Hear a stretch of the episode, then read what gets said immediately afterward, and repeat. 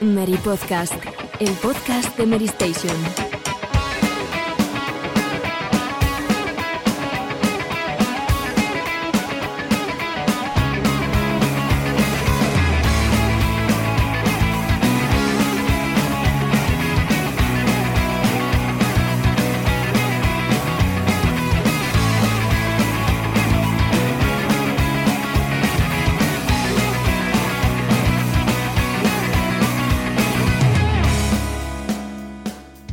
Hola, muy buenas a todos amigos y amigas del Meri Podcast. Eh, bienvenidos una semana más a vuestro encuentro semanal con los videojuegos aquí en Meri Station, en la radio en lata.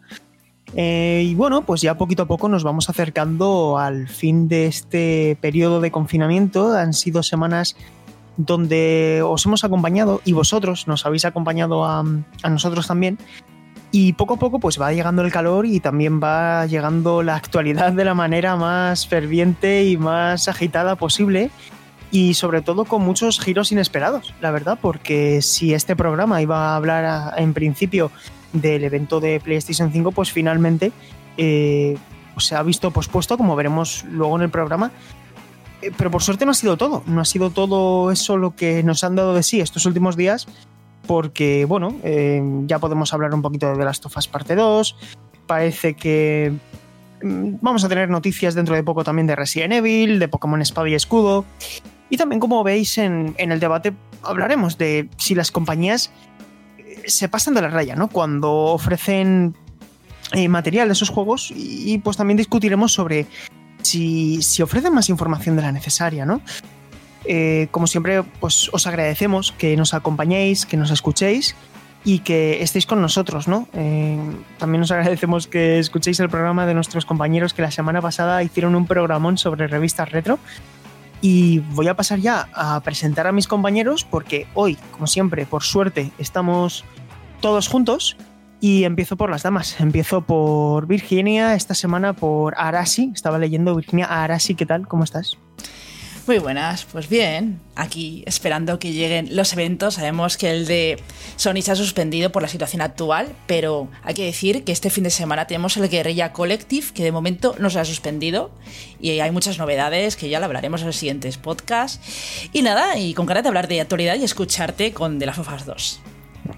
Sí, eh, hay hay una cosa que es cierta y es que el hecho de que se estén retrasando los eventos a lo mejor precipita que luego vengan todos de golpe, lo cual para el usuario puede ser bastante interesante y para nosotros pues va a ser poco interesante para conciliar el sueño y todo ese tipo de cosas. Pero bueno, eh, poco a poco, ¿no? Al final lo que es cierto es que estamos ya cada vez más cerca de ver tanto Play 5 como Xbox Series X y no sé a Paula qué, qué le inspirará todo esto, ¿no? Si tiene ganas de que lleguen estos momentos y si esté también deseando jugar de las tofas. Pues sí, eh, la verdad es que estamos viendo actualmente unos cambios drásticos de un día para otro. Nunca se sabe 100% si un evento va a tener lugar, porque obviamente hay otras circunstancias a nivel global que deben tener prioridad, ya lo comentaremos.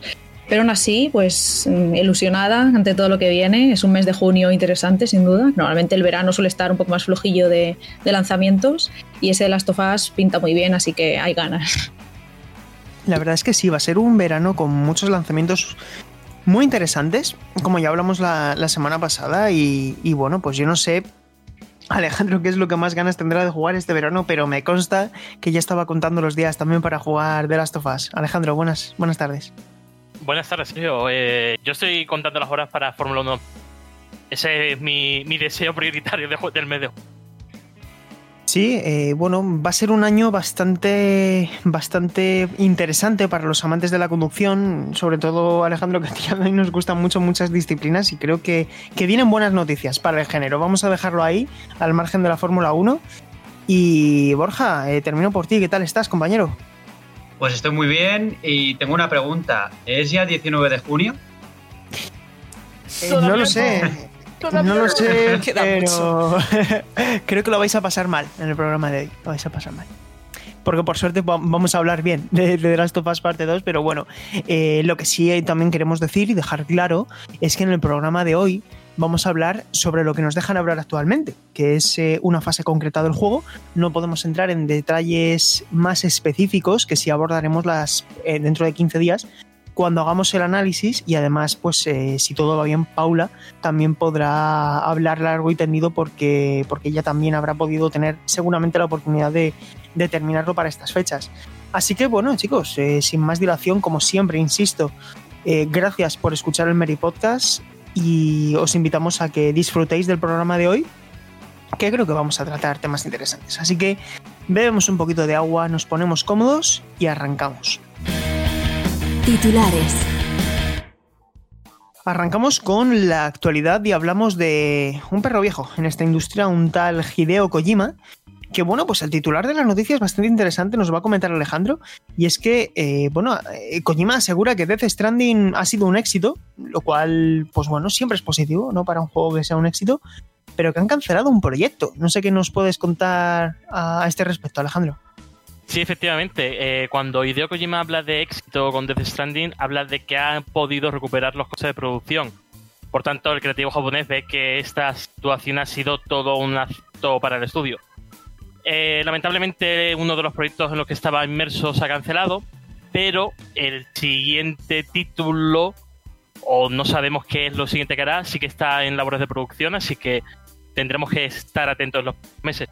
Lo que sí se ha confirmado, y lamentablemente para los seguidores de Silent Hill, que Hideo Kojima no está involucrado en ninguna faceta de esa de esos rumores que apuntaban a su involucración en el próximo título de la saga. Es completamente falso, así que no sabemos, todavía permanece en el aire si es realidad esa vuelta del terror de Silent Hill o, se queda en un simple rumor.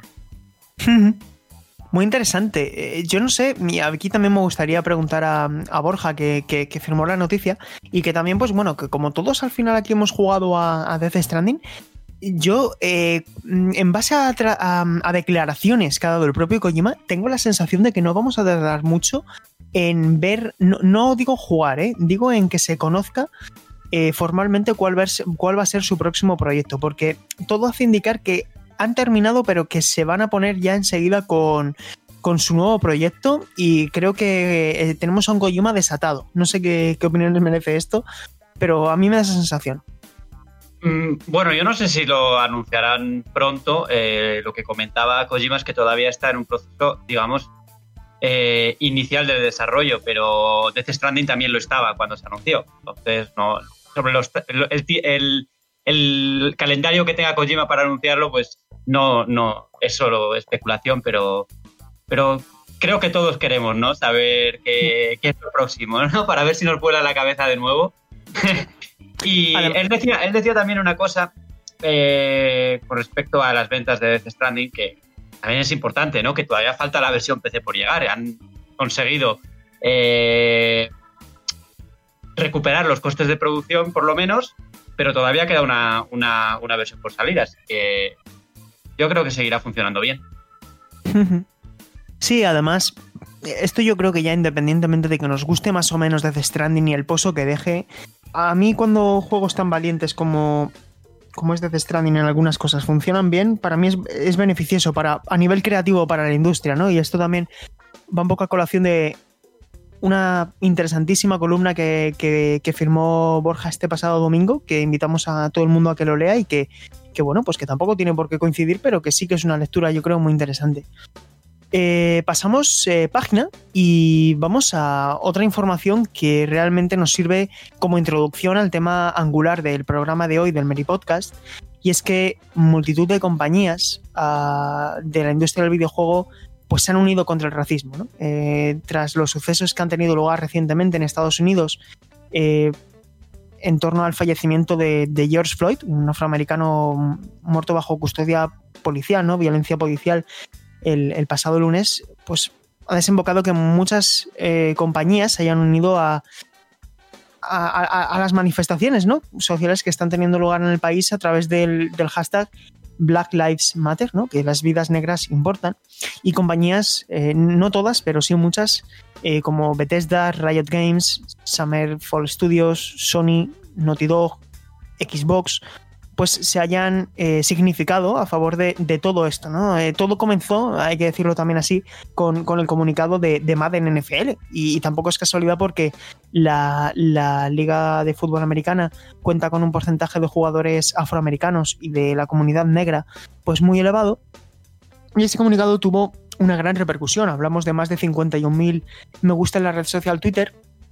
Y también se unió eh, Naughty Dog. Y bueno, pues no sé mm, también un poco eh, cómo valoráis esto, si también os parece eh, un poco marketing o, si realmente es lo que debían hacer y, yo creo yo creo que es, está bien, ¿no? Que hayan hecho esto las compañías, que hayan retrasado, por ejemplo, la propia Activision ha retrasado la esperadísima temporada 4 de Call of Duty Modern Warfare.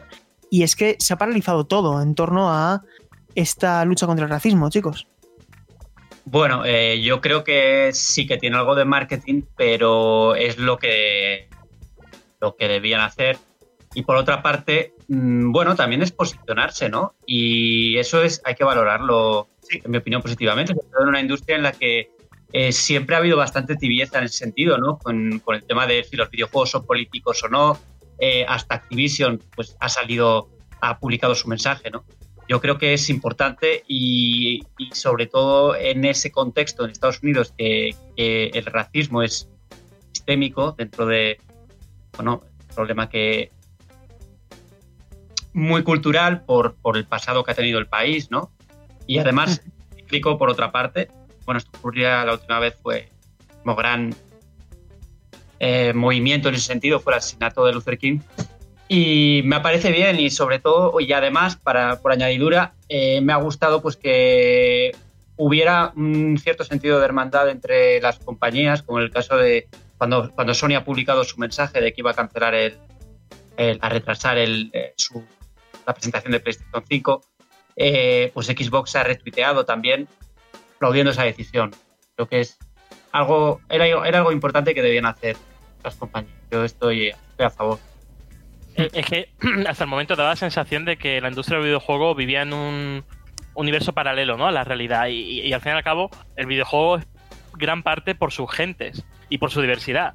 No, hasta el momento era muy difícil ver, ver involucrado en ese tipo de acontecimientos y gracias a estos movimientos yo creo que vamos a seguir avanzando en, en lograr un mundo mejor, ¿no? Mm. Yo, estoy de acuerdo con lo que decís y añado aquel caso en Quantic Dream que denunció el periodista de Kotaku, bueno, ahora ex periodista de Kotaku, Jason, de que había muchos casos eh, de trabajadores de, la compañía que denunciaron racismo, racismo a través de las comunicaciones de la empresa, que se hacían memes, etcétera. Y precisamente cuando el CEO de la compañía de Quantic Dream hizo referencia pues, a este momento que estamos viviendo ahora, le achacó pues de que, tendría que cuidar quizá el ambiente que hay en su empresa, ¿no? En esta y en tantas otras. Así que me parece bien que las compañías pues muestren su solidaridad pues con lo que estamos viviendo. Mm, permíteme decir una cosa ahora sí, y es algo que me apena un poco, porque realmente ha sido un comentario un poco desafortunado, y es que un miembro de mm, el CEO de Quantic Dream, el Guillaume de, Fondeu, de Fondumier, seguramente no lo habré pronunciado bien, eh, francés, eh, pues bueno, comentó que todas las vidas importan, ¿no? Eh, all lives matter en vez de em, Black Lives Matter.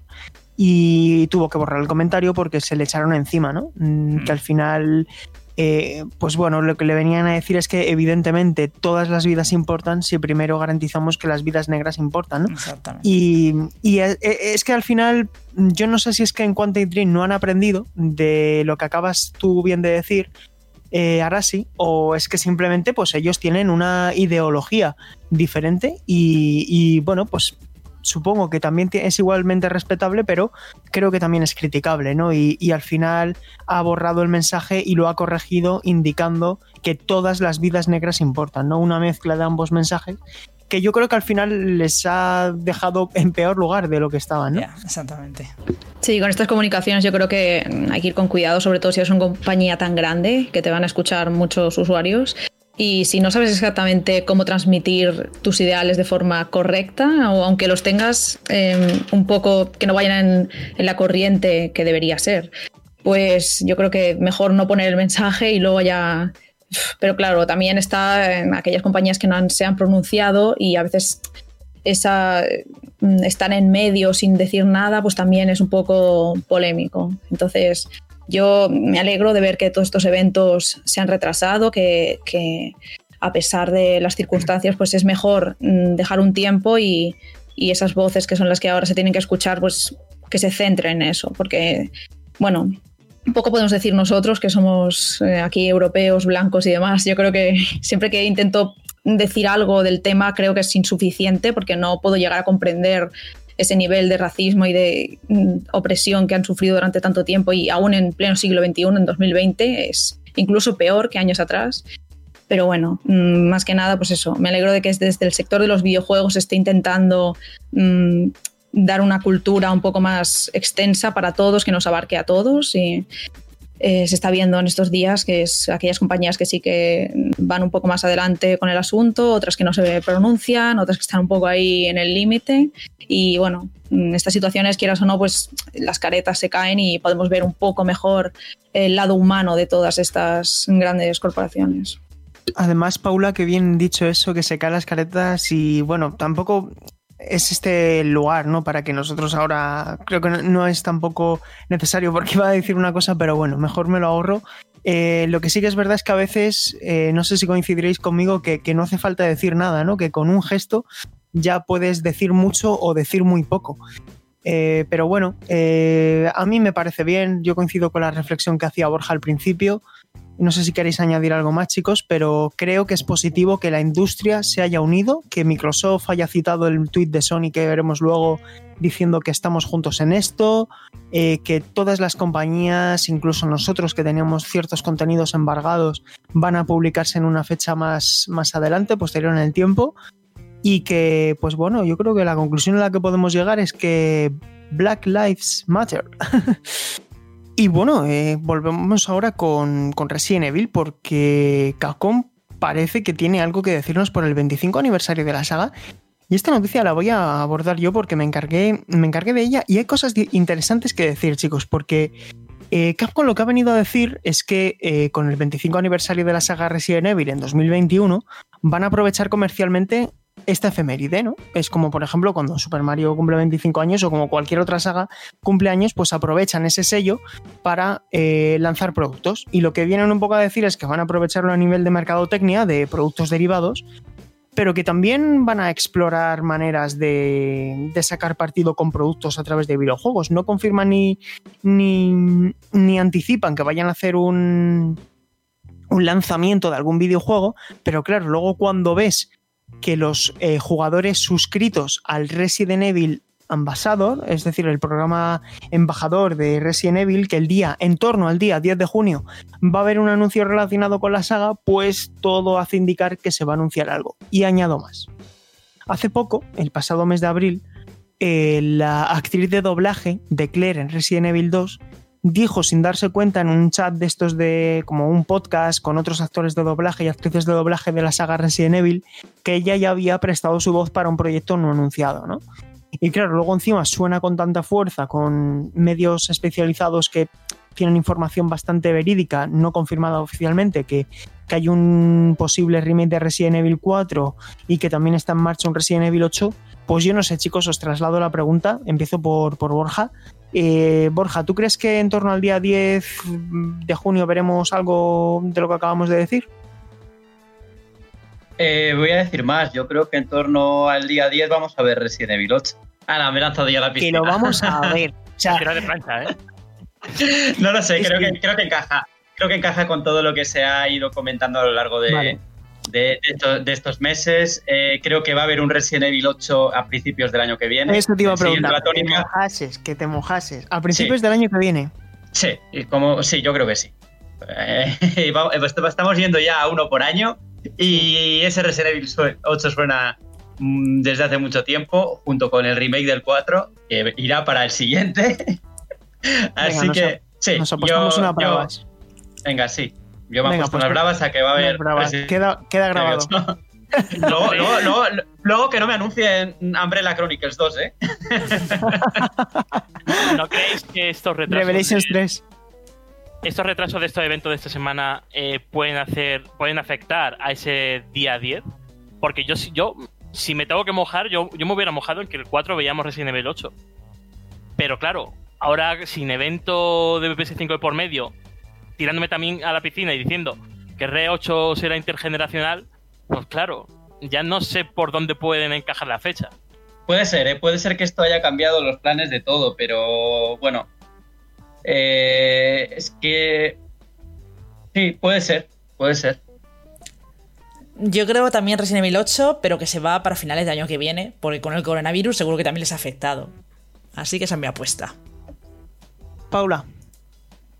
Eh, no sé, yo quiero obligada. apostar un poco también por lo que dice Borja, mm, porque veo que están siguiendo eh, el ritmo de sacar uno por año. De momento lo están haciendo bien, así que confiemos en que sigan haciéndolo así.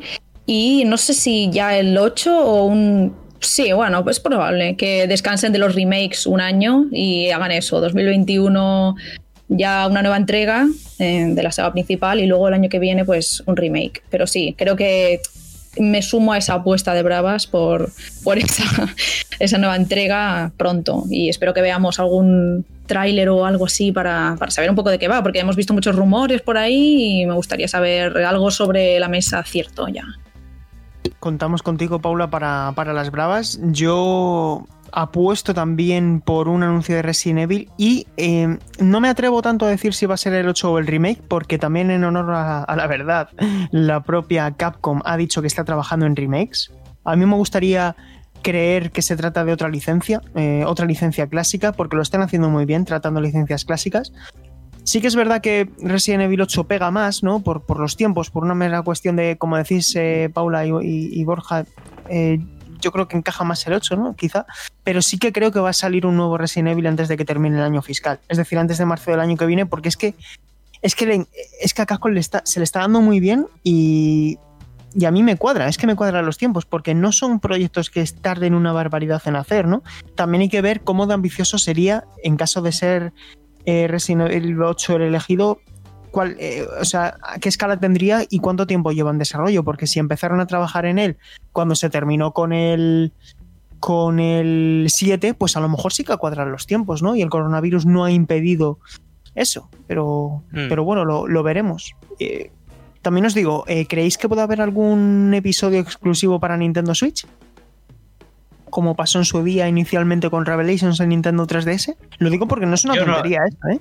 No, no es una tontería, pero yo, eh, yo no lo veo, la verdad, porque estamos ya en una época en la que casi todo se vende de forma multiplataforma. Sí, No lo sé, no, no lo veo, no lo veo. tampoco, tampoco. Y si, si hicieran algo para Switch, yo creo que saldría también el resto de las plataformas. algo. No creo que haya una... Voy a comentar una última cosa. Eh, y esto nunca suele ser casualidad, ¿eh? Pero en la eShop está actualmente los 7 juegos de la saga Resident Evil entre el 50 y el 57% de descuento y la promoción termina el 18 de junio. Yo os digo que antes del 18 de junio conocemos el futuro de la saga, de alguna manera.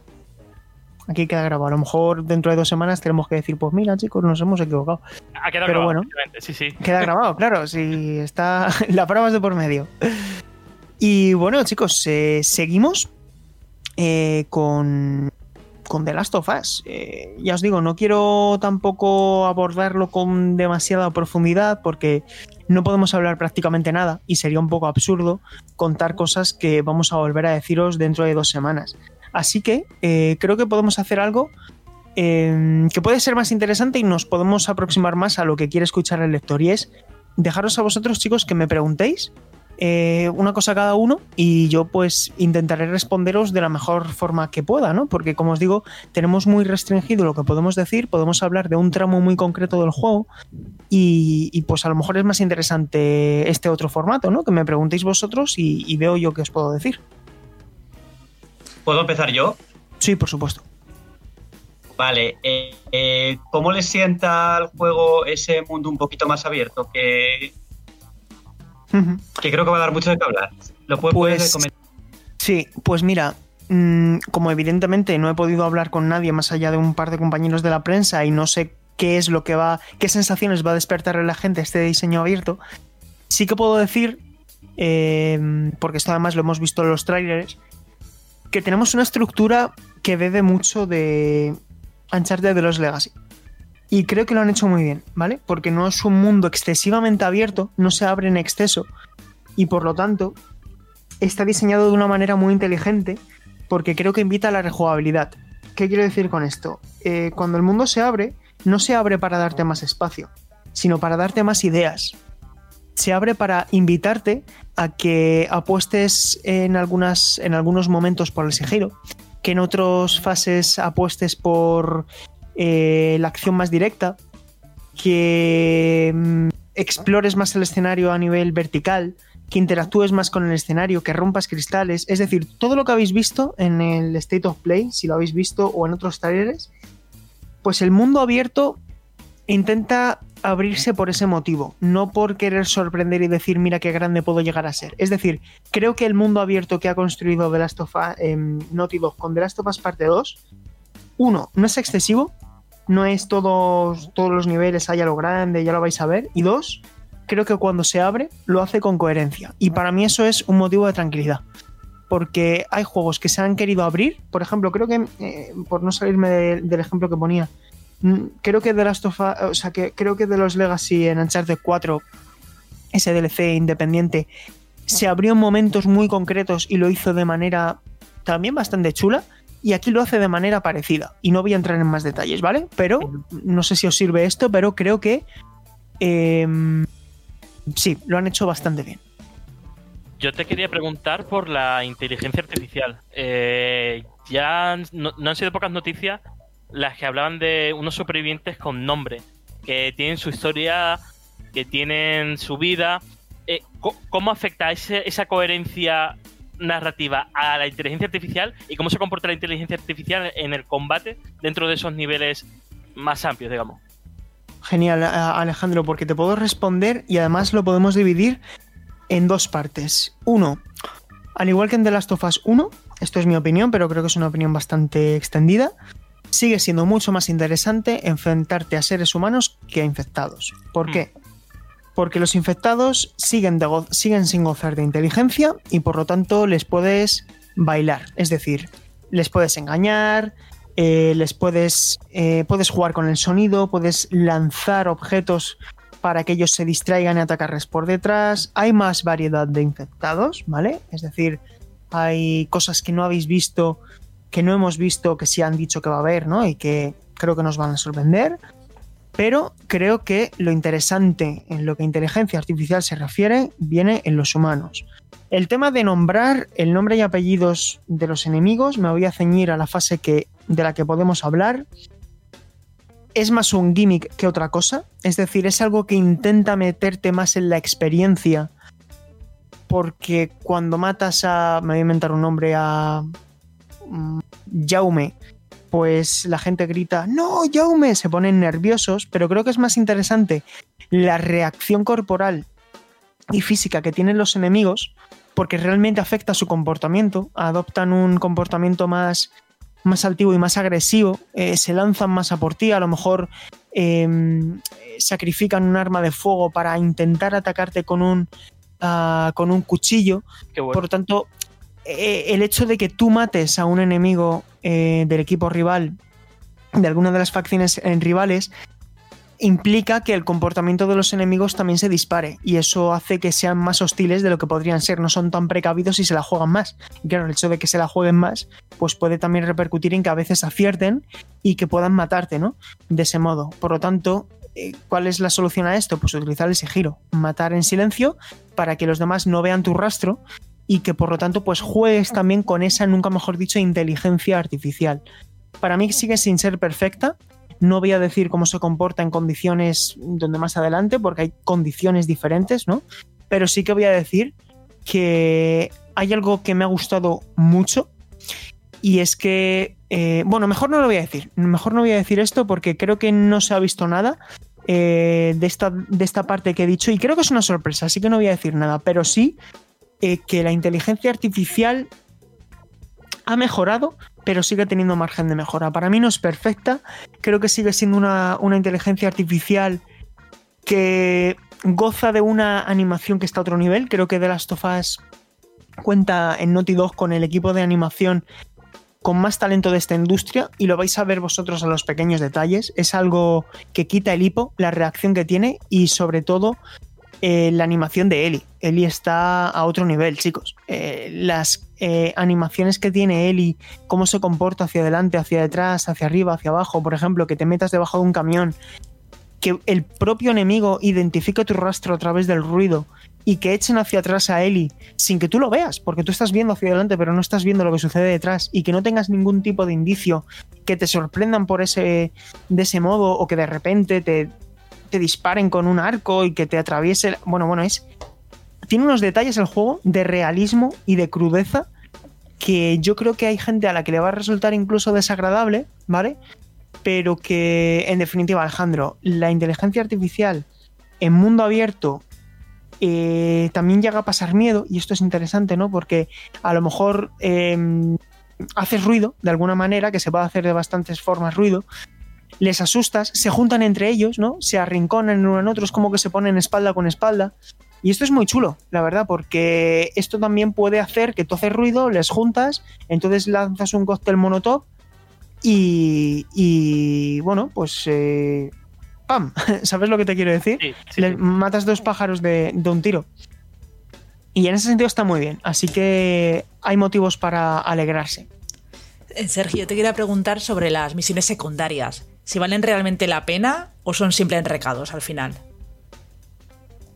Las misiones secundarias. Sí. Yo tengo entendido que hay misiones secundarias en The Last of Us. No sé. Si puedes comentar al- algo de ello. mm, O si no consideras todas misiones principales. Misiones secundarias me refiero Mejor si- no voy a decir ¿no? nada Vale. porque Vale. hay una serie de cosas que puedes hacer más allá de la propia aventura principal, Hmm. Pero no voy a decir nada. Vale. Mm. Primero, porque no sé si puedo decirlas, ¿vale? Porque realmente son tonterías. Y segundo, porque prefiero que lo descubráis por vosotros mismos. Vale. Así que lo dejamos ahí. Yo no sé tampoco me a poder responder algo, mm, voy a intentar a ver. Si crees que eso ya se sabe, que este juego va a ser más largo que el primero, mm, ¿consideras que esto puede perjudicar al ritmo y hacer que cuando llevamos, yo qué sé, 20 horas, decir, eh, no sé, vivir una sección de combate o lo que sea que se nos hace muy larga y sentimos que, que, se ha extendido el juego demasiado y que más corto hubiera sido mm, más adecuado? ¿Como el primero diríamos o esto no puedes hablar todavía? Mira, vamos, a- esta pregunta es muy interesante. La dejamos para el siguiente programa. Vale. Porque es algo que a mí me gustaría comentar. ¿Vale? Vale, lo voy a dejar ahí. A mí es Sí. el tema de la duración del juego. No lo puedo decir. No puedo decir ni aproximado ni lo que me ha durado. Pero es un tema que me gustaría compartir con vosotros porque es Mm. una reflexión que a mí me, me gustaría hacer a, a ese respecto. Así que Sí, si, que- yo- si queréis preguntarme otra cosa, aprovechando que... Sí, yo tengo otra y es eh, en el State of Play vi que había varios elementos de los últimos trabajos de Naughty Dog eh, introducidos en la fórmula de las sofás. Y me refiero en concreto al arpón, por ejemplo, que vi como Ellie utilizaba una cuerda para subir a un puente y el puente tenía unas ventajas eh, para las armas, etcétera, etcétera. Entonces, ¿qué elementos se ha apropiado de las sofás de los últimos trabajos de Naughty Dog? ¿Y qué elementos ha introducido en la fórmula que, es- y que están inéditos en el juego? ¿Me lo puedes repetir? ¿Qué En la primera parte. Sí, ¿qué, ele- qué elementos jugables, qué mecánicas de los últimos trabajos de Naughty Dog, que me refiero a Uncharted 4 y a los Legacy, a- se han incorporado a la fórmula de las sofás? Sí, sí, sí. Es que esto es súper interesante porque, eh, insisto, mm, bueno, es que realmente aquí no pasa nada. Y, y- y- y es que te, te lo puedo resumir de manera muy sencilla. En este proyecto se ha hecho una amalgama de todo lo mejor de los últimos proyectos de Naughty Dog a nivel jugable, ¿eh? Y a nivel jugable ya puedo hablar de lo que me ha parecido porque me puedo ceñir a la parte que nos pueden hablar el hecho de que, porque esto además como Naughty Dog ha, pre- ha preferido mostrar absolutamente todo, pues el tema de las cuerdas que habéis visto, eso es muy Uncharted 4. Lo de que Ellie parece que a veces vuela, es decir, el juego a veces se convierte un poco en Uncharted Sí. y ya valoraremos si lo hace bien o mal. eh, ¿vale? Pero eso es, eso es así. El juego a veces tiene fases en las que ya lo habéis visto. Eh, luego, la parte del mundo abierto es muy de los Legacy, ya no tanto por el hecho de que se abra, sino por la estructura, por la forma en la que lo hace. Y iba a decir que tiene, que tiene cosas de Jack and Daxter, pero ya me justificaré por qué digo esto. Y es tanto por la posición de la cámara cuando tienes las, estas, las fases plataformeras, que también lo hemos visto, y también eh, creo que tiene alguna cosita de Uncharted 2. Y lo dejo ahí. Pero sí, toma cosas de, evidentemente también toma cosas de, del primer de las tofas. Y he de decir también, creo que en algunas cosas se fija demasiado en el primer de las tofas. Es decir, es conservador en algunos aspectos en el plano jugable y creo que esto eh, puede que no le guste a la gente, ¿vale? Y lo, y lo dejo aquí porque también lo podremos desarrollar con detalles más concretos que ahora no puedo decir y que creo que, que se van a entender mejor con un ejemplo, con un ejemplo claro, ¿no? Em, me gustaría a mí también añadir cosas que, que sí puedo decir. Que el juego, en esta fase en concreto de la que os puedo hablar, que se llama Buscando a Nora, ¿vale? Es decir, eh, por una cosa que le ha sucedido en su vida, se ve mmm, conducida por la venganza, como dijeron en, en diferentes vídeos. Eh, ¿Por qué busca a este personaje? Porque ese personaje le va a dar información que le va a aproximar a Eli a su gran objetivo. Esta misión, evidentemente, la han seleccionado eh, a propósito, porque es una, es una etapa del.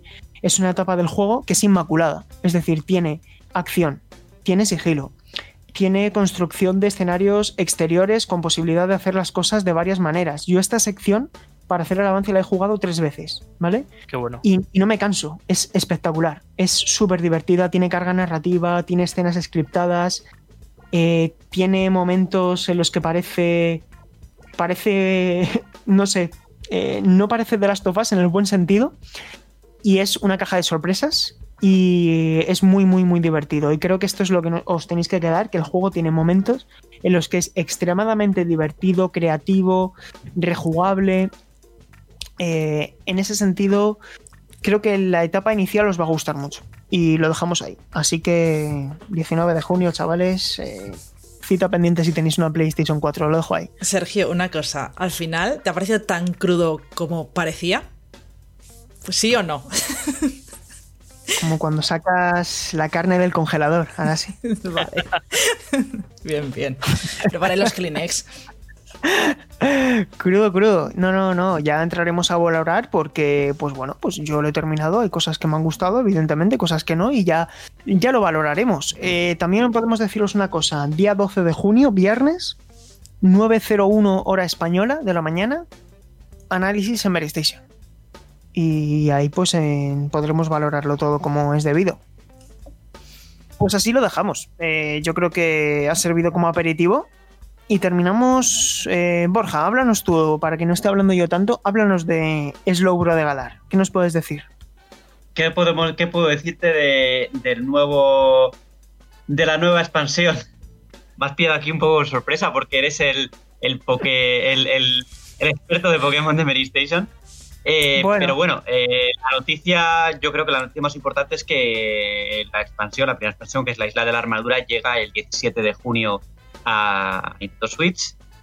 Y. ¿Qué te puedo contar de la, de la expansión? A ver, no eh, sé, te lo pregunto porque has hecho la noticia, pero si quieres le, te cojo el relevo, ¿eh? Sí, sí, bueno, es que me has pillado un poco, un poco. 100 criaturas, eh, no iba a decir nuevas, pero no son nuevas porque son eh, Pokémon que ya estuvieron en otras generaciones. Pero sí que, te, sí que voy a pasar el testigo, eh, sí, Sergio, que tú lo vas a, tú lo vas a sí, comentar todo con mucho más detalle que yo. Lo has hecho, lo has introducido muy bien, has aprobado el, el, examen de entrenador, Borja. El día 17 de junio, efectivamente, tenemos el primer, la primera parte del pase de expansión de Pokémon Espada y Escudo, un pase de expansión que viene a hacer las veces como sería lo que tradicionalmente era una tercera edición de las entregas tradicionales, es decir, esto va a permitir que Game Freak no saca un juego cada año, eh, o al menos en este caso, y el, el, pase de expansión tiene un coste de 24,99 euros y ya valoraremos si merece o no la pena, porque a mí el que me llama realmente la atención es el de final de año, el que sale en otoño, porque va a incluir la opción de explorar en cooperativo algunas zonas, va a incluir también, eh, em, digamos, alternativas de galar, eh, formas galar de las aves legendarias, va a introducir dos nuevos reyes pero eh, vamos a poder ir abriendo la boca con abriendo boca con la primera parte que es esta isla de la armadura. ¿Qué es la isla de la armadura? Una nueva isla, un nuevo territorio con fase en mundo abierto, en área silvestre, donde como bien decías Borja, vamos a poder capturar 100 nuevos Pokémon. Cuando decimos 100 nuevos Pokémon nos referimos a Pokémon que no estaban originalmente en la Pokédex original de, la región de Galar. Son todo especies eh, de generaciones anteriores, con la salvedad de de Kupfu, que es un nuevo Pokémon legendario que dependiendo de eh, cómo avancemos en un nuevo modo de juego, que es una especie de dojo de batalla, eh, pues también, eh, y de la edición que elijamos, lo podremos evolucionar en, una forma u otra, ¿no? Em, y luego también decir que va a haber nuevas formas Gigamax de los Pokémon iniciales de esta región, y que bueno, pues que esto nos va a dar una dosis de contenido, ¿no? No sé cuánto, cuánto contenido, si tendremos 10 horas más, si tendremos 20 horas más, pero tenemos un nuevo territorio que explorar, un centenar de Pokémon que capturar, eh, nueva, va a haber una nueva rotación de expansiones, va a haber nuevos tutores por movimiento, se van esto también para la gente que juega en la escena competitiva es interesante porque se introducen nuevos movimientos, pero insisto, luego lo interesante, lo realmente interesante yo creo que es lo que nos viene a final de año, y a, mí lo que me gustaría pues es también tener la certeza de que cuando llegue a final de año y se junten las dos expansiones, pues si realmente merece la pena, ¿no? Que es realmente una expansión y no una especie de pequeña ampliación de a medio gas, ¿no? Así que, bueno, pues ya estará por ver y como decías, una, cosita, una cosita así para que, para, bueno, para que todos sepamos eh, qué vamos a comprar. Eh, si, por ejemplo, tenemos Pokémon Escudo y nos compramos la expansión, ¿qué ocurre si queremos utilizarlo en, Pokémon Espada? ¿Tenemos que comprarlo de nuevo, Sergio? Sí, esto es interesante. Eh, el pase de expansión cuando tú compras el pase de expansión, evidentemente compras los dos. Es decir, cuando compras el, pase de expansión y pagas los 24,99 euros, te garantiza que tengas el pase de expansión para otoño, pero solamente para una edición. Entonces, yo me pongo en el lugar de la gente que tenga Pokémon Espada y Pokémon Escudo, que tengan los dos juegos. Tienes que elegir para qué juego, para qué edición descargas el pase de expansión. Es decir, vamos a ponernos en un escenario. Yo tengo instalado mi Nintendo Switch Pokémon Espada y Pokémon Escudo en, formato digital. Accedo a la eShop y compro el pase de expansión.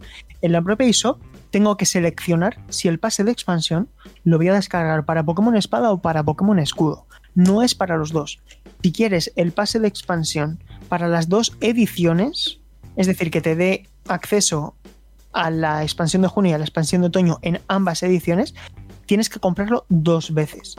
Cuando tú compras el juego, eh, es, es, como digamos algo diferente, ¿no? El, juego contempla que estás comprando el, pase de expansión para un solo título. Yo creo que esto hubiera sido un gesto bastante interesante para el, para el consumidor que ha sido fiel y que ha comprado los dos juegos que solamente te decidieran pasar por caja para comprar un pase de expansión. Creo que hubiera sido interesante que fuese así, no lo es. Tienes que comprar el contenido adicional por separado, así que eso es lo que, eso es lo que hay, que la gente seleccione bien en qué juego ha avanzado más o en cuál le interesa más comprar el pase de expansión, porque no e, e, es excluyente el uno del otro, ¿no? Mm, pero cada una de las versiones tiene como unos Pokémon diferentes y unos líderes, rivales y demás distintos, ¿no? Hay ligeras diferencias. Hay ligeras... O sea, que, que, el completista y tal que tenga ambos juegos querrá jugar a ambas y tendrá que pasar por caja dos veces. Eso me parece un poco feo el movimiento, la verdad. O sea, no sé, ya que no lo hacen gratuito en general, porque entiendo que la expansión debe tener un peso considerable eh, de contenido, como para no hacerla gratuita, ya que no han hecho eso, podrían haber al menos te la compras una vez y la tienes ya para las dos versiones. No sé. Lo, veo un poco cuestionable. Totalmente de acuerdo. La solución, pues bueno, que si tienes un amigo que tenga la otra edición y lo que te interesa es completar la Pokédex, pues por suerte no tendrás que pasar por caja dos veces, ¿no? Pero yo creo que siendo esto un pase de expansión, si ya depositaste en total 120 o 130 euros comprándote las dos ediciones, hubiera estado bastante bien que el pase de expansión fuera eh, contemplase eh, que tienes ya los dos juegos, ¿no? Pero no es así, insistimos. Así que gracias, Borja, porque este detalle es interesante comentarlo. Y chicos, terminamos la actualidad y pasamos al debate, que también es parte de la actualidad, pero, pero que también tiene parte de debate. Así que vamos con ello. A debate. Y es una información que a mí personalmente me pilló por sorpresa. Y es que eh, en la tarde de ayer, el lunes a las 20 y 36 horas hora española, eh, Sony emitía un comunicado a través de la red social Twitter donde informaban que, bueno, el, protocolo que tenían tanto ellos como nosotros como medios para cubrir esta información, que el, jueves 4 de, de, junio a las 22 horas eh, en España se iban a presentar los primeros juegos de PlayStation 5, incluidos títulos que iban a acompañar a la consola en su lanzamiento, pues que esa presentación se trasladaba a una fecha posterior indefinida. Eh, decían que si bien entendemos, leo textualmente, que los jugadores de todo el mundo están emocionados por ver los juegos de PlayStation 5, no creemos que sea el momento adecuado para celebrar algo así, y eh, que por ahora queremos dar un paso atrás y permitir que sean escuchadas voces más importantes. Evidentemente se refieren a lo que comentábamos anteriormente del caso de George Floyd y eh, pues bueno, que permitían guardar silencio para no, digamos, eclipsar ni ser eclipsados por una información, una noticia, un suceso que está acaparando todas las miradas y que requiere pues eh, esa solidaridad. Eh, os paso el testigo, compañeros. ¿Cómo valoráis en primer lugar esta decisión de Sony? Alejandro, empiezo por ti. Y, y, luego ya sí que preguntamos el otro tema del debate, que es qué juegos, para dar la cara positiva a este programa, qué juegos pensamos que se van a anunciar. Así que, eh, ¿qué opinión te merece esto, eh, Alejandro? Sí, bueno, básicamente lo que hemos comentado al inicio en la actualidad es una decisión acertada que las otras compañías del sector han seguido y, bueno, que es una situación que no solamente afecta a Estados Unidos, sino al problema de racismo en el, planeta Tierra, ¿no? Creo que es algo que debemos de, concienciarnos y ponernos serios. En cuanto a la otra pregunta, yo me tiro a lo que a lo que más me tira, que es Demon Souls, y espero que el remake que, que esté realizando Blue Point sea Demon Souls. O sea, e-, es un juego que cuando llegó a PS3 llegó sin pena ni gloria, fueron los foros, la comunidad la que lo elevó. De hecho, la propia From Software tenía eh, un DLC planeado que luego se convirtió en Dark Souls, pero que Sony cesó.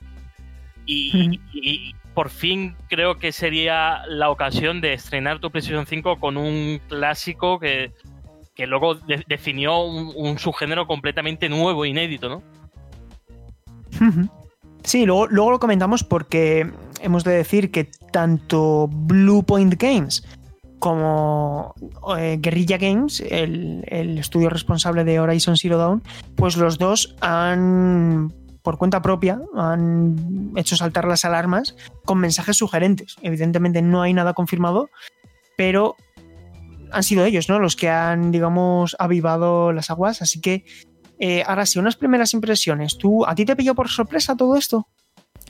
Bueno, yo ya fui viendo que muchas webs y otras compañías que no necesariamente eran de videojuegos eh, se sumaban pues a hacer un apagón o cesar eventos que tenían planeados o aplazarlos. En este caso, pues, Sony se unió y como hicieron otras tantas y bueno, me parece bien, solidaridad, solidaridad pues ante todo con lo que está pasando. ¿Y qué me esperaba yo que anunciasen en este evento? Pues yo me daba por hecho que Horizon iba a estar ahí, Horizon 2, porque ya hay muchas insinuaciones, hay muchos rumores, eh, la compañía ha soltado muchas indirectas por redes sociales y yo lo doy por hecho que este juego se iba a anunciar ahí y que va a salir con PS5. Otro eh, es ese remake misterioso de Blue Point que yo no sé si va a ser Demon Souls Remaster o va a ser Ico, pero cualquiera de los dos me valen. Ostras, Ico, yo no lo había pensado, Ico. Mm. Qué bueno. Fue de Shadow de Colossus, pues Ico podría ser. Además, un Ico quizás es algo más sencillo de hacer, a ser un juego pues más lineal, ¿no? Que un Demon Souls, que haya que añadirle el multijugador, en fin. A mí cualquiera de los dos me vale, eh, estaría encantada. Y aparte de eso, pues no lo sé. Eh, hay comentarios, muchos rumores que Dicen que también iban a presentar muchos juegos que no tienen fecha, además de, de lanzamiento. No, también se decía de Days Gone 2, Injustice 3, en fin. Yo los que doy por hecho os digo, el Por remake este de. Blue Point y el, Days Gone 2. Qué pereza. bueno, Cuidado. Oye, que tiene aquí muchos fans. Paula, Paula, cuidado. Paula. No, no, no una escrito. super fan de Days Gone, pero habrá gente que le haya gustado muchísimo y tal, entonces cuidado. Ya, por eso te lo digo. Vale, vale. Que nadie Sí, me malinterprete, por favor.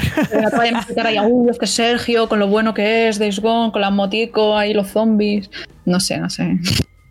Pues tampoco está mal, ¿eh?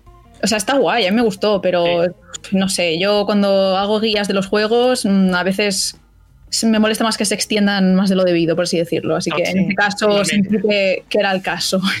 Yo me alegro, eh, yo me alegro de que Days Gone, sobre todo, eh, vendiese bien, porque vendió Sí. bien. Y eso bien. yo creo que puede permitir que la saga tenga continuidad y, y sea como fuese la primera parte, tenga la oportunidad de mejorar y de, de consolidarse. Que al final, jolín, el hecho de que un estudio como Bent haya podido hacer una superproducción, pues es positivo. Y, Pero y bueno. no solamente. Pero, pero, Days Gone, pero Days Gone 2 no se va a anunciar ahora, porque es un juego No. que salió en 2019. en Yo vería parte. incluso antes, bueno, luego lo comento en mi turno. eh, de todas formas, eh, Paula, nos, eh, a mí me consta que tú eres gran fan de Horizon Zero Dawn, así que ¿tú verías ahora el anuncio y posterior lanzamiento próximamente de la secuela?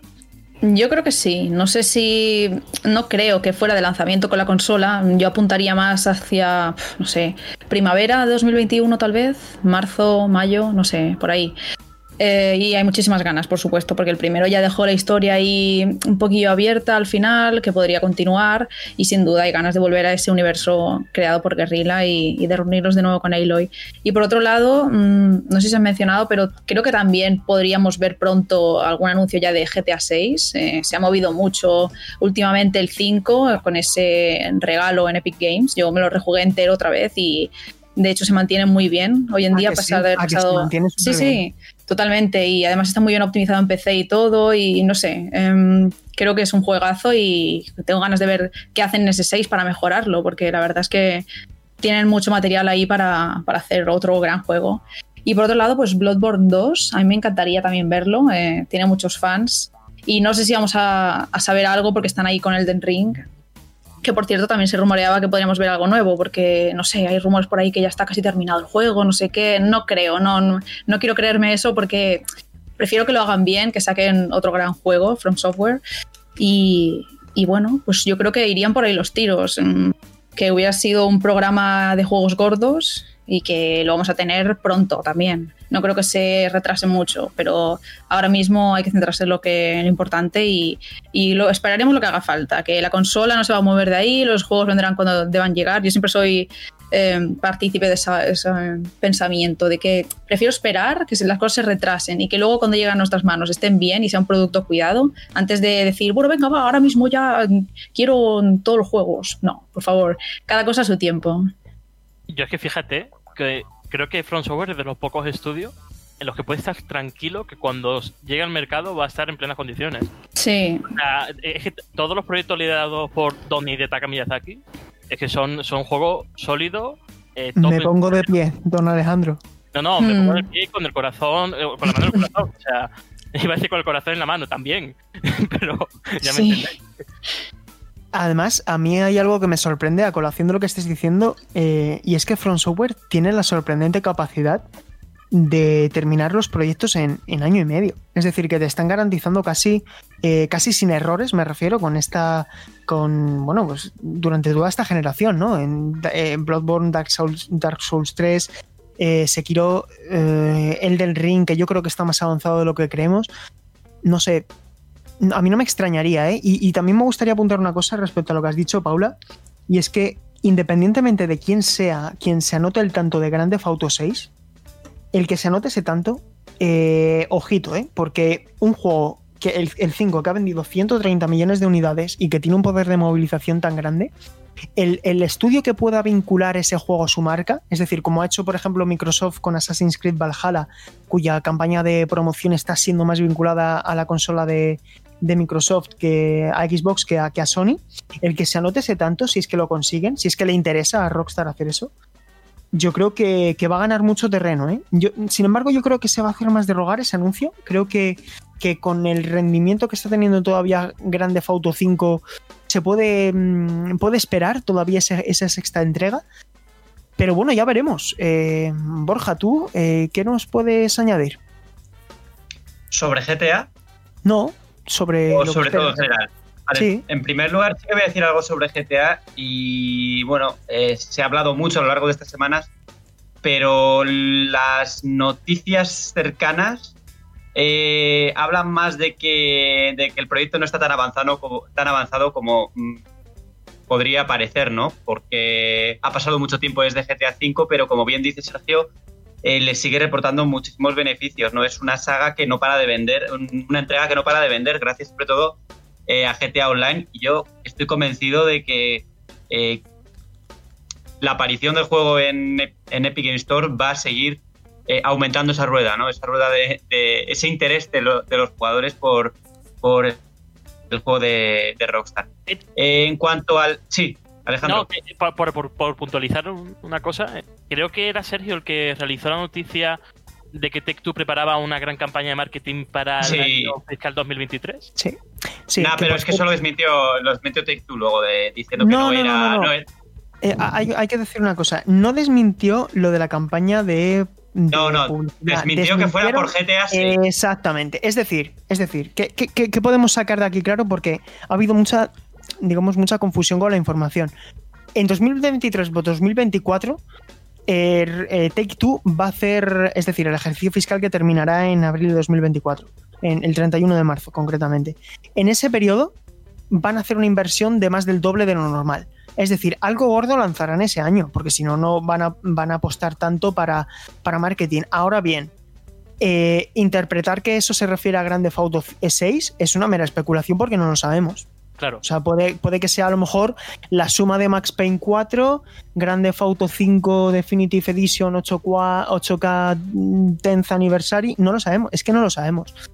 Pero, pero vaya, es que mm, a mí de verdad me interesa estudiar cuando salgan los informes de Superdata y de otras agencias eh, similares, eh, qué, mm, qué repercusión ha tenido a nivel de ingresos, de, mejor dicho, de inversión eh, la gratuidad de Grand Theft Auto 5 durante este periodo, ¿no? Porque el hecho de que se haya disparado el acceso al juego también ha podido provocar que la inversión en el modo GTA Online también se dispare. Y pongo un ejemplo. Durante el periodo de confinamiento eh, salía también un informe de Pokémon Go, se disparó a más del doble la inversión semanal, o sea, los ingresos semanales a través de, micro- de micropagos en Pokémon Go. Y todo el mundo pensaba que el hecho de que la gente no pudiera salir a la calle iba a provocar que la gente gastase menos, ¿no? Es decir, no puedes ir a las Poképaradas, pues no accedes a las incursiones y no gastas pases de incursión. Pero claro, como habilitaron opciones para jugar desde casa, se ha disparado. Y yo creo que, que Rockstar va a poder aprovechar esto. Pero, pero bueno, tampoco por no desviarnos demasiado. eh, Borja, ¿qué más tienes sobre Sí. la mesa? ¿Qué más ideas tienes? Vale, yo tengo el... Esto es humor, por supuesto, pero eh, ese Silent Hill que suena desde hace mucho tiempo, eh, yo lo doy como algo posible porque para mí que Silent Hill haya aparecido en, De- en Dead by Daylight eh, no es una mala noticia. y me explico, no es una mala noticia porque es señal de que algo se está moviendo, ¿no? en mi opinión.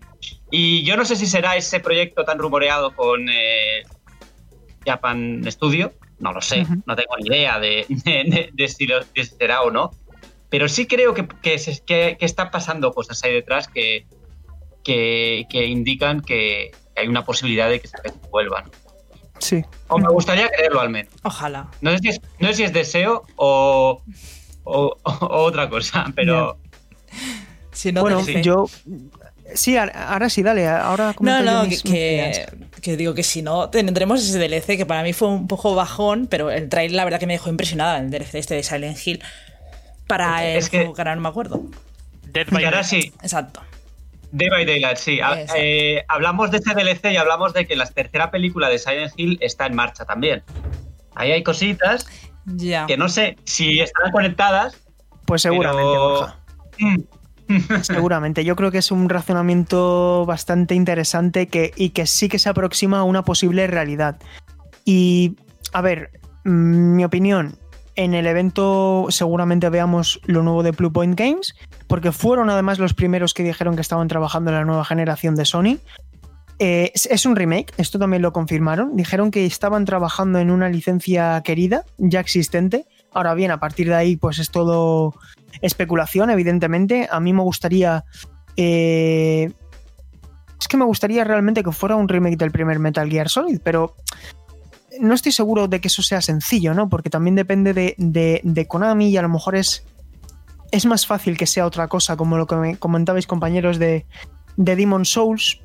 Y, quizás sí que lo merezca, porque creo que Demon Souls sí que merece un, un lavado de cara a nivel jugable, ¿no? Que, que sí que se le pueden incluir mejoras para que se siga disfrutando y que no solamente sea un beneficio a nivel técnico. Pero bueno, mi opinión eh, respecto a lo que podemos ver es 100% seguro Gran Turismo 7.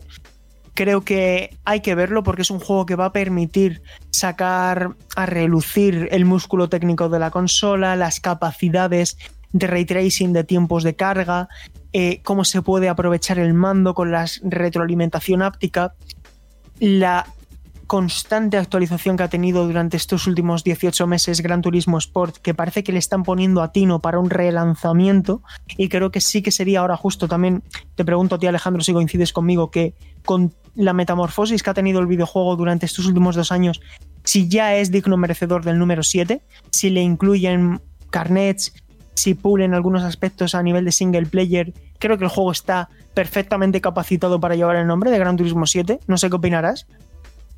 Eh, a medias. Porque yo A creo medias. que para ser Gran Turismo 7 debe de ir más allá en cuanto al catálogo de vehículos. O sea, yo cuando, cuando juego a los Gran Turismo clásicos, soy muy de turismo convencional, ¿no? Muy de. eh, cojo el coche que veo en la calle y, y compito con él. Y, y creo que Gran Turismo Sport está muy centrado en las categorías GT3, eh, GT de prototipo. No sé, cre- creo que necesita un empuje todavía más, ¿no? Que- Mira, estoy de acuerdo contigo, Alejandro, porque Gran Turismo Sport comenzó siendo un videojuego centrado en la competición online y ahora sí que es verdad que es más versátil, pero sigue siendo un título con un componente de competición en circuito de alta velocidad muy grande, incluso desde las desde las ligas más bajas, desde las ligas principiante. Es verdad esto que estás diciendo y creo que por ejemplo Gran Turismo 6, por no irnos muy lejos, Sí. simplemente centrarnos en la generación de PlayStation 3, Gran Turismo 6 tuvo el gran problema de que salió cuando PlayStation 4 se puso a la venta. Es como imaginaos que ahora sale Gran Turismo 7 para PlayStation 4 en vez de para PlayStation 5, ¿no? Pues sería un caso muy equivalente. Cometió ese error, pero a nivel de contenido Gran Turismo 6 va sobradísimo. Y yo creo que el espejo en el que tiene que mirarse Gran Turismo 7 es Gran Turismo 4, que es la perfección absoluta en. ¿sabes? Eh, En cuanto a contenido, en cuanto a estilo, en cuanto a variedad, equilibrio. eh, no sé, y, y sí que es verdad, Alejandro, que le falta contenido, que tienen que dar un golpe sobre la mesa en ese sentido. Y si bien pueden reciclar cosas de Gran Turismo Sport, pero sí que le tienen que añadir, sí que le tienen que añadir, que no valdría solamente con un- una remasterización ligeramente ampliada. Sí que estoy de acuerdo contigo. Eh, De hecho, el 6 también le, le- le penalizó, ¿no? Eh, Sí. En la quinta entrega. Yo creo que fue súper esperada. Yo recuerdo que hubo. va- Vamos, Totalmente. el 4 eh, eh, era perfecto en PlayStation 2. Era, creo que el mejor juego de conducción de la consola. Sí, Y totalmente. luego llegó el 5 y con el gran nombre de los mil vehículos, pero luego con, con los 250, los 300 creo que alcanzaba con cámara interior, tenía muchos problemas técnicos también, el contenido estaba en cuanto a circuitos muy, muy parco, ¿no? Y, y el 6 mejoró todo lo presente, lo que pasa que claro, que ya... Claro, pero imagínate que ponen un Gran Turismo 7 con clima dinámico durante el circuito. Es decir, comento todo esto porque son aspectos tecnológicos. Y al final, si de algo puede sacar partido PlayStation 5 respecto a PlayStation 4 es a nivel tecnológico. Hmm. Entonces, por, una, por un lado, yo creo que Gran Turismo. Y luego, por otro, mm, a mí me ha pillado a mí me pillaría por sorpresa que dijeran que lo nuevo de, de Guerrilla Games sale de lanzamiento. Aquí lo veo un poco más como Paula. Yo creo que, que a lo mejor lo muestran porque también sería algo que dicho, dicho de este modo, puede vender consolas. ¿Me, enti- me- entiendo, me entendéis? Es decir, que, que es un juego que es un gran escaparate de decir vas a jugar a esto. Pero yo creo que en el lanzamiento sería como una bala perdida. ¿Por qué? Porque no es lo mismo que Nintendo cuando salga un Zelda Breath of the Wild, que el público de Nintendo es muy predispuesto a comprar juegos de Nintendo. Pero hablamos de que Horizon Zero Dawn es un juego de éxito, ha vendido más de 10 millones de unidades, pero es que hablamos de una, una consola que ha vendido 118 millones de consolas, ¿no? Es decir, es una proporción del 10%.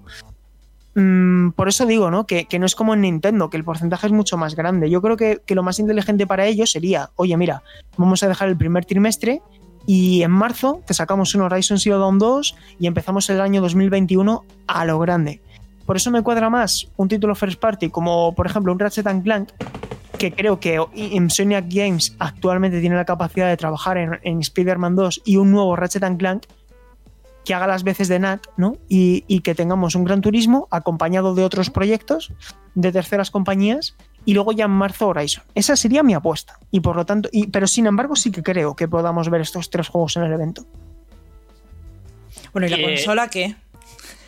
Claro. ¿Creéis que se va a presentar cuando se celebre el evento? ¿Se esperarán quizá hasta julio? Porque quizá. Yo creo ya que sí, ahora tocando, sí, ¿eh? que se esperarán. Que van a hacer un... más? Sí, que van a hacerlo paulatinamente, como Microsoft. Van a hacer que todo el verano estemos hablando de PlayStation 5. Es más, creo que en un evento te van a anunciar la consola, que la vas a ver con tus propios ojos, que te van a decir que el mando va a tomarte la va a tomarte el pulso, por decirlo así, que podría ser perfectamente. Por ejemplo, los Joy-Con de Nintendo Switch lo hacen. En Ring Fit, Ring Fit Adventure te, te, te, miden el pulso.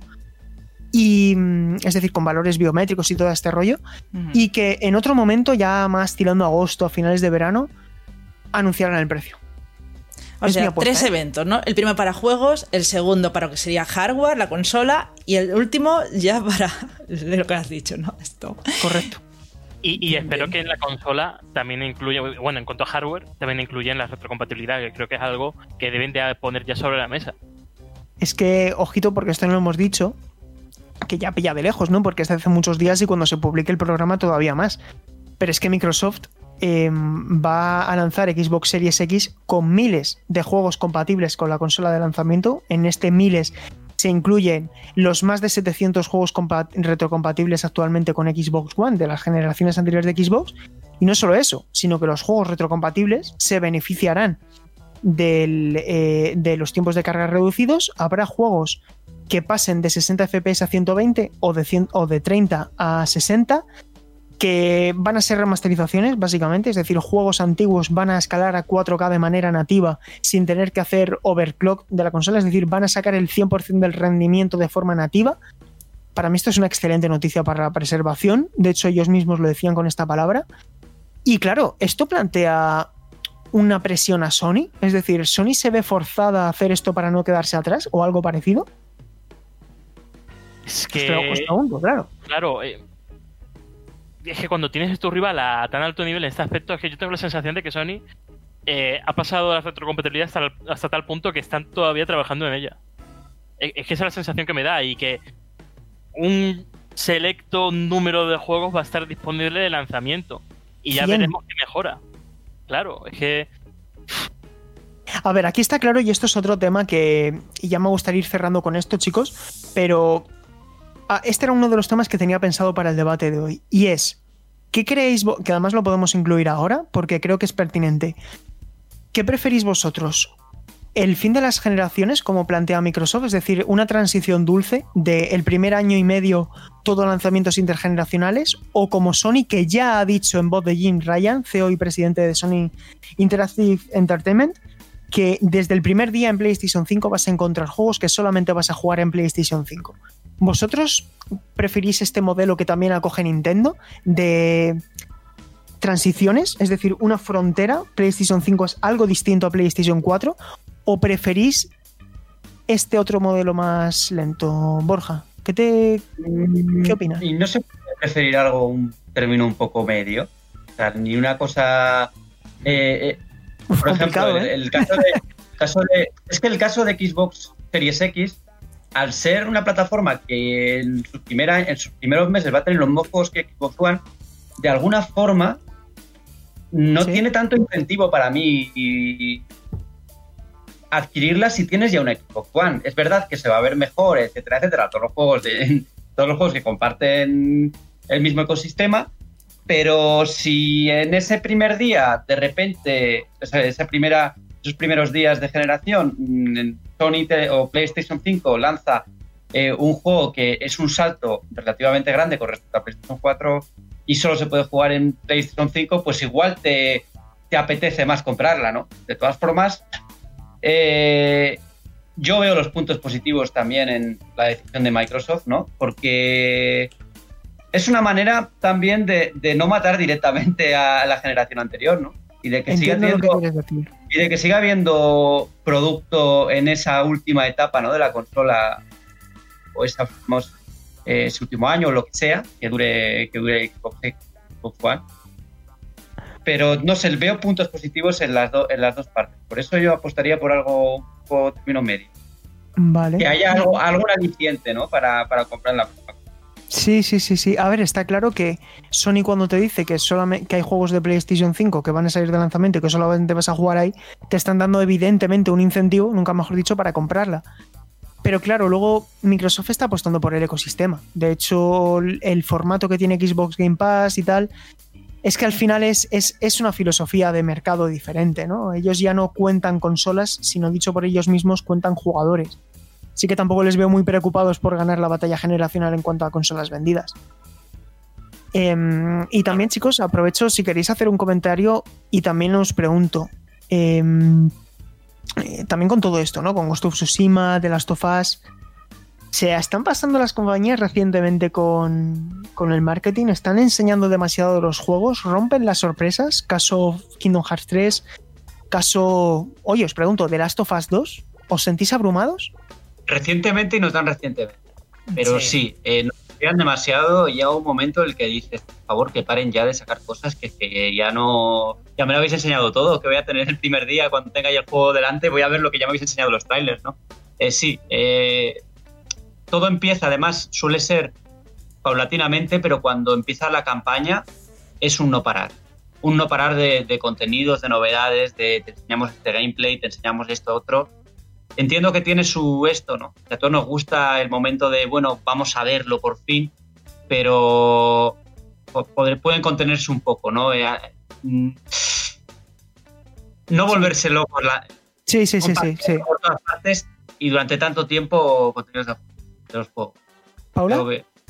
Sí, a ver, yo entiendo por qué lo hacen, porque quieras o no, The Last of Us 2 está a punto de ser el exclusivo más reservado de la historia de PlayStation 4. Entonces se comprende a nivel de marketing por qué hacen esta información poco a poco. Venga, ahora unas ediciones coleccionistas, uy, se acaban dentro de unos meses. Venga, que hay más. Están como jugando todo el rato con esto de, de, la exclusividad, de decir, venga, queda poco, reservada, reservada, tal. Incentivos para hacerlo. Eh, lo entiendo, pero a nivel de jugadora no me gusta tanto porque me pasa lo mismo cuando vas a ver una película al cine y te has visto el tráiler antes de ir y ya te han enseñado prácticamente el final, que a la mínima que sepas un poco de narrativa y estructuras de guion y tal, mm, cuando ves ciertos indicios ya sabes qué va a pasar a cierto personaje, eh, qué puede ocurrir, que por mucho que luego te sorprenda en otros aspectos y que quieras o no, un videojuego no es una película, por mucho que te spoileen, que ojalá llegues al juego sin spoilers, obviamente. Eh, no es lo mismo jugarlo y vivirlo tú a tu ritmo que, y a los mandos que verlo solo. Así que por mí mm, preferiría no ver tantas cosas, pero obviamente trabajando en la industria es difícil hacerlo, así que me tengo que comer todo y bueno, pues ya he acostumbrado a vivir con ello. Claro, sí, sí, esto, a ver, yo os pregunto más en el punto de vista del usuario, ¿no? Porque como nosotros trabajando con la información, pues nos tenemos que comer todo, como bien dices, Paula. Eso es inevitable, ¿no? Pero eh, creo que está bien, ¿no? La, reflexión que, haces tú también, porque a mí me pasa exactamente, es que es la analogía perfecta con el cine, de que llegas al cine y, has visto y esto, chicos, es, es, también la reflexión que hago yo a este tema, que, que no solamente es que muestren mucho, es que tienden a mostrar cosas que luego terminan resultando ser las cosas más interesantes, ¿no? De, o, al menos las más impactantes a, la vista y que eso rompe el factor sorpresa. Eh, Alejandro, ¿tú qué, opinas? Eh, que creo que hay formas y formas de hacerlo. Eh, por ejemplo, en lo malo de The Stranding, pasamos de 0 a 100 en cuestión de 4 meses. De, no saber cómo, cómo se va a jugar a incluso ver ese tráiler de cuánto eran, 7 o 11 minutos eh, no sé, creo que hubo demasiada información que el jugador no necesitaba conocer antes de ponerse a los mandos. Pero luego hay compañías como Bethesda que te anuncian, por ejemplo, Fallout 4 y en cuestión de 25 minutos te revelan cómo vas a jugar, qué es lo que vas a encontrar, sin romperte la sorpresa. Y creo que ese, ese punto intermedio comedido creo que es la clave para mostrar tu proyecto. ¿Os acordáis de Zelda Breath of the Wild? Que habíamos visto escasamente a la meseta de los albores. Claro, es que yo ahora recuerdo Zelda Breath of the Wild y digo, es que la cantidad de cosas que no vi antes del lanzamiento era increíble. Sí. Y con Red Dead Redemption 2 me pasó algo parecido. Mostraron mucho, pero es que el juego es tan grande que luego te das cuenta de que has visto mucho, pero te han contado muy poco. ¿Me entendéis? Sí, sí, sí, sí. Y sin embargo, con Kingdom Hearts 3, yo creo que revelaron absolutamente todos los mundos en los trailers. Todos. Es decir, al final, quitando el epílogo y quitando algunas cosas, sin entrar en detalles, es que ya es que no os hubiera parecido genial llegar a Kingdom Hearts 3 y daros de bruces con el mundo de Piratas del Caribe. Mm, Pues sí, la verdad. Se ¿No? pasaron bastante, sí. O sea, quiero decir. Sí, es además eso, que Kingdom Hearts también, a la mínima que te muestran un poco del pasado, de Sean, no sé qué, tal, cosillas que los fans ya pueden identificar mm, argumentalmente dónde se van a situar, pues es como, ay, no, no hace falta, por favor, ya queremos descubrirlo y por nosotros mismos. O sea, la gente que se lo vaya a comprar se lo comprará y igualmente mm, a la mínima que anuncias, pones un tráiler y tal, ya vas a cosechar una nueva base de jugadores. O sea, no creo, creo que debe haber un- una barrera en la que ya no se, no, no se cruce eh, y dejen también un poco a la imaginación y a la sorpresa. Yo creo que, que decís vosotros que hay demasiada información, pero claro, si tienes que estar atento a las noticias o tienes que redactar noticias, al final te tienes que spoilear, ¿no? Quieras o no. Pero también hay un nivel eh, de... Bueno, en el tema de spoilers, hay gente que considera todo spoiler y hay gente que no le afecta, por ejemplo, lo que vemos en los trailers, en estas presentaciones. Por ejemplo, de lo que tú comentado sobre The Last of Us 2, Sergio, a lo mejor hay alguien que le parece un spoiler, porque bueno, has explicado cosas de la jugabilidad que él quería descubrir por sí mismo. O sea, también es He el nivel de tolerancia del jugador. Sí, pero claro, ahí también entra otra cosa, que es que cuando nosotros como críticos hacemos valoraciones o hacemos explicaciones de avances de algún juego, si al final nosotros estamos comentando cosas que ya ha revelado la propia compañía de manera pública y multitudinaria, nosotros ahí realmente no estamos revelando nada, ¿no? Quiero decir, Ya. ya está, ya está revelado. Al final es eh, lo hemos- quiero decir, en este caso en particular creo que hemos sido un poco bastante discretos, ¿no? En lo que a argumento y todo se refiere.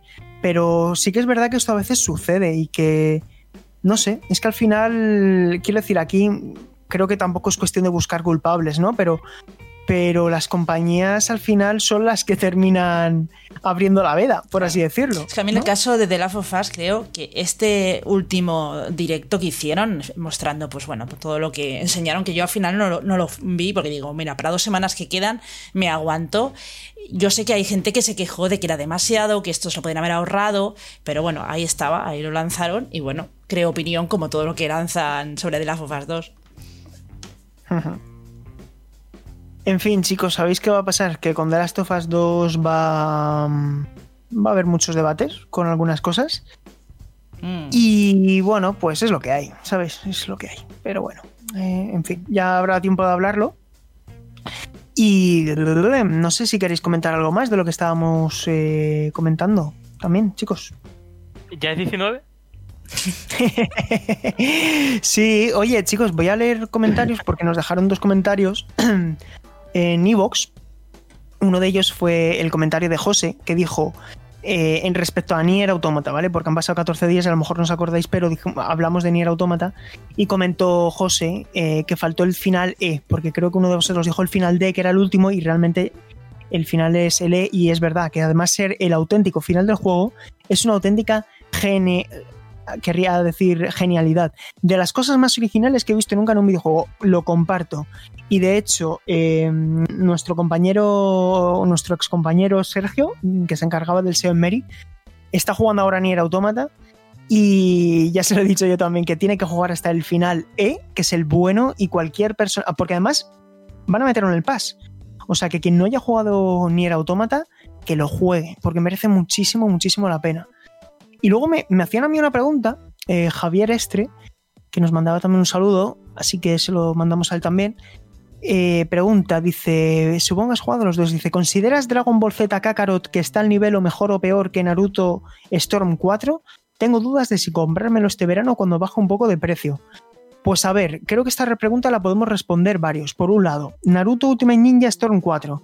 Si eres fan de Naruto lo tienes que tener, porque es una fotografía ideal de lo que es un videojuego de Naruto. Es como jugar el anime, tiene un montón de contenido, tiene un equilibrio entre simulación y arcade perfecto, un sistema de combate sencillo pero con profundidad. En definitiva, si ves Naruto 4 en, en, oferta, tienes que jugarlo independientemente de la plataforma porque en todas se juega de maravilla. Y luego Borja ha terminado Dragon Ball Z Kakarot, yo no lo he terminado todavía. Paula me consta que lo terminó y, Sí. y- y Alba- y- y Alejandro también. Así que esta pregunta creo que la podéis responder mejor vosotros. ¿Merece la Bueno, pena? lo- eh, bueno, si eres fan de Dragon Ball es un juego bastante entretenido. A mí me gustó, pero le veo bastantes pegas. Eh, no deja de darte la sensación de que es un juego que podría haber sido mucho más, en todos los sentidos.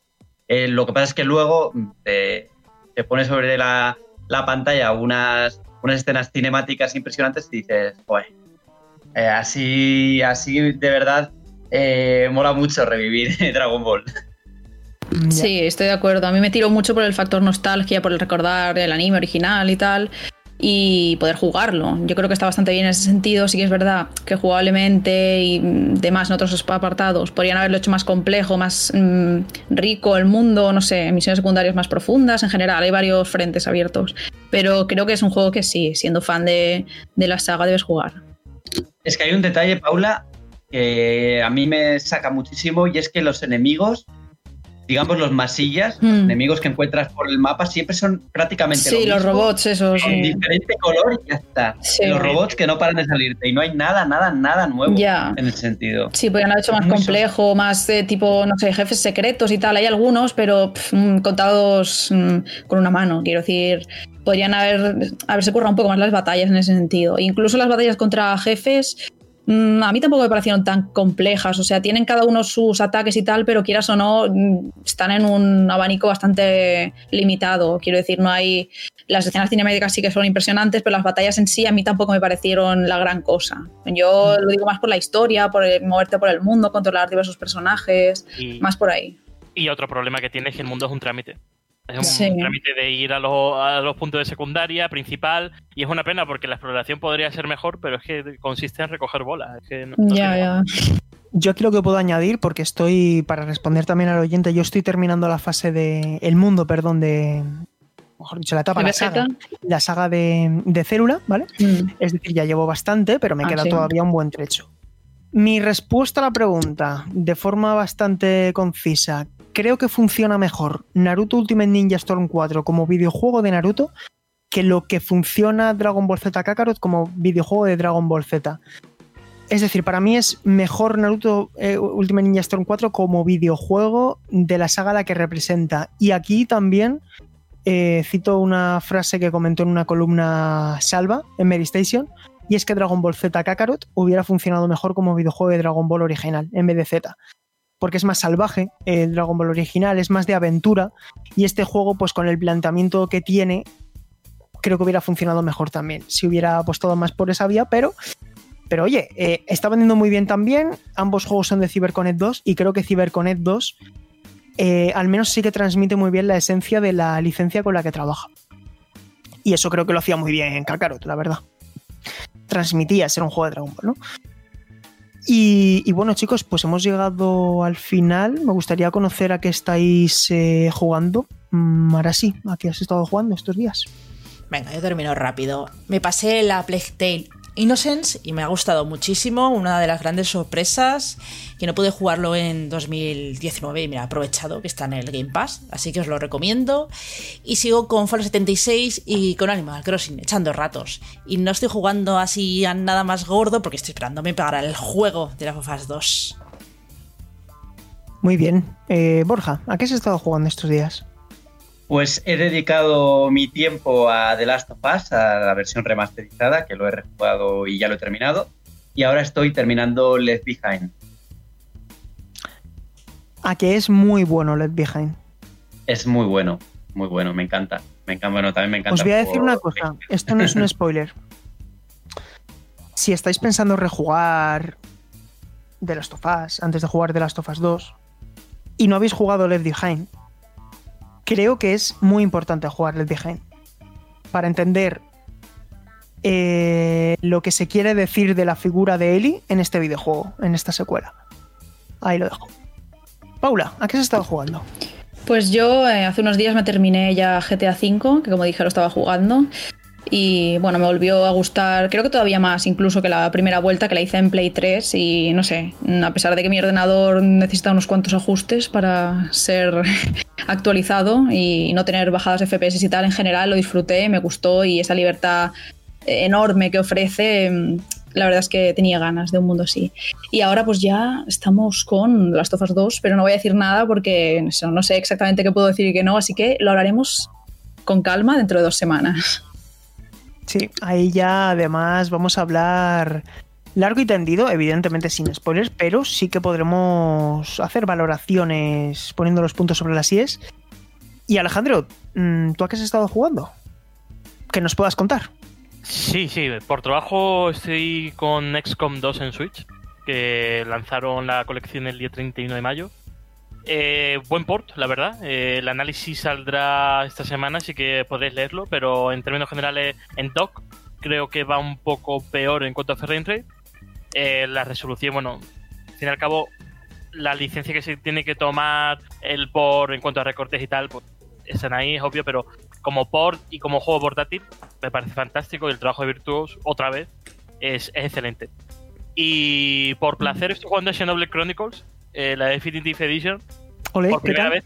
No jugué al de Wii por, por, bueno, porque no había copia suficiente en el mercado en aquel momento. Se agotó muy rápido. Pero muy sorprendido, ¿eh? Creo que mantiene bastante el tipo. Y, y, hay una cosa que creo que no me iba que creía que no me iba a gustar, que era el combate, y, cuando me he sentado y lo y he profundizado, es un combate simple, pero profundo y que tiene bastante más mecánica de la que parecía. Yo creo que es un gran JRPG y llevo en torno a las 10 horas, o sea que por lo menos me, me tiene enganchado. Sí, a mí Xenoblade Chronicles Definitive Edition lo voy a dejar para el verano, pero a mí el original me parece de lo mejorcito que ha dado el género desde que estamos en la era 3D. Mm. ¿Y a qué he estado jugando yo? Pues bueno, al margen de, de las tofas parte 2, durante, desde el viernes hasta el lunes, estuve jugando a, a Bioshock eh, The Collection para Nintendo Switch. También es el trabajo de remasterización de, de uno de los tres que ha sacado en el mismo día 2K eh, Games, que también está Borderlands por ahí. La colección Cierto, debo mencionar que he estado con él también. Cuando acabes, hago un sí, pequeño. Sí, dale, dale, dale. se me había olvidado porque siempre. No, dale, dale. Coméntalo, coméntalo. Vale, no, brevemente que he estado con los Borderlands y personalmente sigo prefiriendo para un shooter eh, teclado y ratón, porque eso no da mucha más precisión y puedes controlarlo de forma más, bueno, más cómoda en general. Pero aún así es bastante eh, cómodo poder jugar en Switch, lo han optimizado muy bien. El control este por movimiento mm, no me termina de convencer a mí, eh, creo que me marea un poco y sobre todo en Borderlands se mueve bastante los enemigos, no suelen estarse quietos en un sitio esperando a que les dispare, sino que están ahí como tomando coberturas, moviéndose, tal. Hay muchos enemigos normalmente en el mismo escenario. No suele ser boss 1-1, sino que está ahí plagado de minions y demás. Entonces, a mí me ha resultado un poco incómodo eso, el control en general de las armas. Pero creo que está muy bien recreado gráficamente. Eh, técnicamente también aguanta bastante bien el tipo. Eh, puede haber alguna caída de frames por debajo de los 30, pero en general se mantiene. Y creo que, bueno, mm, se agradece también que vengan los DLCs, porque al ser un pack de estos a veces te lo venden así un poco cojo en algún sentido y, que venga también el primer juego, que teníamos otro, otro pack ahí del el anterior que solo venía pre-sequel y, y Borderlands 2, así que se agradece que sean tres y, para cualquier fan de la saga o alguien que tenga interés y no lo haya probado, pues puede ser una buena opción el, tener la opción de jugarlo en portátil o en dock, en función de sus preferencias. Sí, yo coincido, también he estado probando Borderlands, en concreto el 2. Me parece que lo que han hecho de conseguir los 720p en portátil es una pasada. A mí tampoco me convence el control por movimiento, Paula, en Borderlands, no sé por qué. Eh, pero sí que es verdad que se juega muy bien, ¿vale? para mí se juega muy bien en portátil. Y al que he estado jugando, como decía, es eh, Bioshock. Bioshock The Collection, el trabajo de Virtuos. He estado jugando pues como cuatro horas a cada uno para compararlo también con la versión de, de PlayStation 4, que es la remasterización que he tomado como base de la comparativa. Y me ha dejado gratamente sorprendido, porque para contrarrestar la pérdida de definición de las texturas, lo que han apostado es por colores más saturados y con una iluminación más acusada, y el resultado no es para nada artificial, se ve realmente bien, se juega muy muy bien, no tiene más tiempos de carga ni nada por el estilo. El problema que tiene tanto esta como XCOM, como Borderlands, etcétera, es que las versiones en formato físico llegan a medias. Entonces, la gente que se lo quiera comprar en formato físico que tenga en cuenta que tiene que hacer una descarga de, en el caso de, Bor- de, Bor- de mm, Bioshock, creo que eran en total 30 gigas, es una barbaridad, pero son trabajos increíbles eh, los que han hecho con Borderlands, o sea, perdón, con Bioshock, y especialmente a mí Infinite, que es mi preferido, que es el único que me he terminado de estos tres en, esta, en este recorrido. Es increíble, es que se sigue jugando de maravilla y yo lo digo, si alguien no ha jugado todavía Bioshock, hay que jugarlo, sea la plataforma que sea. Seguramente donde mejor se juega en todos los juegos que hemos comentado, no sea en, en Nintendo Switch, sea en otras plataformas donde también está más barato, pero ahí está la opción. Y bueno, chicos, eh, yo creo que ya podemos ir cerrando. Hoy hemos hecho un programa bastante, bastante extenso.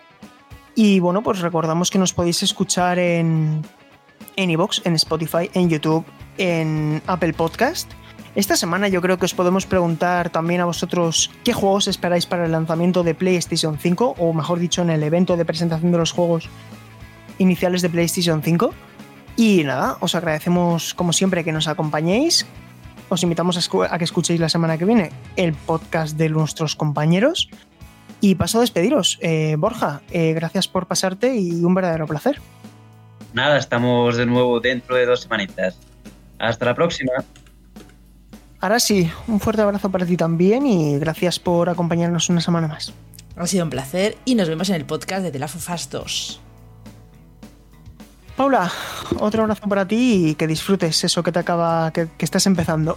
Bien, sí, sin duda lo haré y con ganas de hablar de ello. Así que un abrazo a todos y nos oímos en dos semanas. Alejandro, amigo, nos vemos. Nos vemos, un placer y sobre todo mucha salud. Pues sí, Sergio, yo Sergio también me despido. eh, un saludo a todos, mucha salud a todos, gracias por estar ahí y nos escuchamos en 14 días. Chao, chao.